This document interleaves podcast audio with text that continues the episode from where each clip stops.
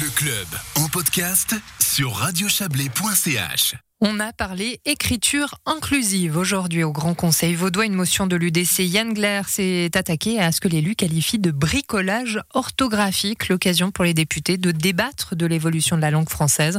On revient sur ce débat avec Yann Glaire lui-même. Bonsoir. Bonsoir. Qu'est-ce que vous qualifiez de bricolage?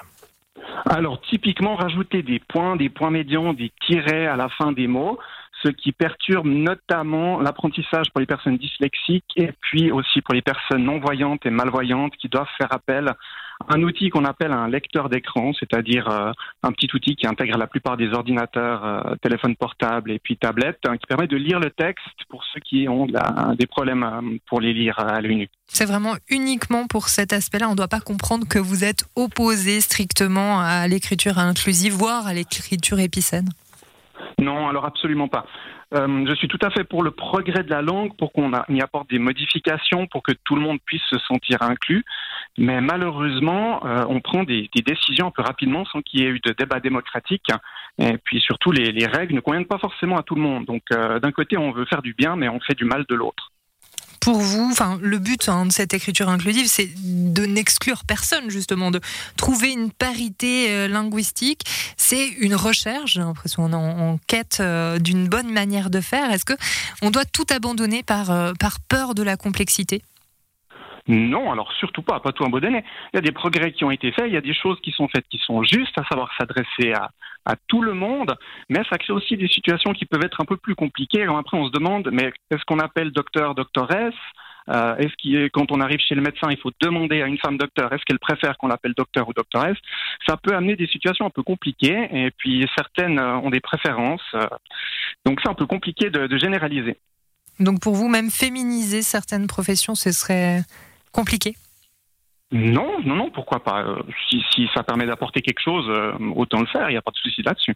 Mais concrètement, hein, vous vous appelez à suivre l'Académie française. Hein, C'était un petit peu ça l'appel que vous faisiez euh, dans votre dans votre motion, dire que finalement l'Académie française avait pris position contre cette écriture inclusive et qu'il n'y avait pas de raison d'aller à l'encontre de son jugement.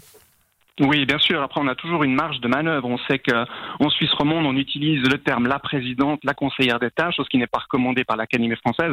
Donc, on a toujours eu une certaine marge de manœuvre et il faut continuer ainsi. C'est quelque chose de tout à fait bénéfique. C'était difficile hein, à défendre cette position euh, de l'Académie française devant le Grand Conseil. Vous vous attendiez à une heure et demie de débat, euh, une heure et quart peut-être, autour de cette motion. Non, je ne pensais pas que ce serait aussi long. Euh, tous les avis se sont exprimés. C'était un débat relativement agréable, c'est un débat nécessaire. Et puis, euh, évidemment, je m'attendais à ce qu'il y ait énormément d'arguments qui viennent de la gauche, parce que c'est une sorte d'acquis pour eux. Et puis, forcément, maintenant, ils défendent ça avec, euh, avec ferveur. C'est un débat très, très cristallin. Hum.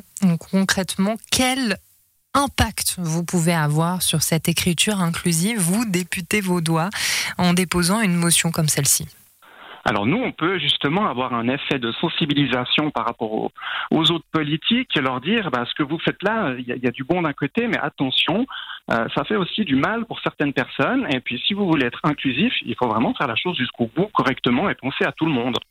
Yann Glaire, ce texte a donc été accepté euh, par les députés, renvoyé à une commission, donc ça va revenir sur, euh, sur la table du Grand Conseil vaudois d'ici quelques mois, slash années. J'ai utilisé un slash, je suis désolée. Alors, belle soirée à vous. Bonne soirée, merci.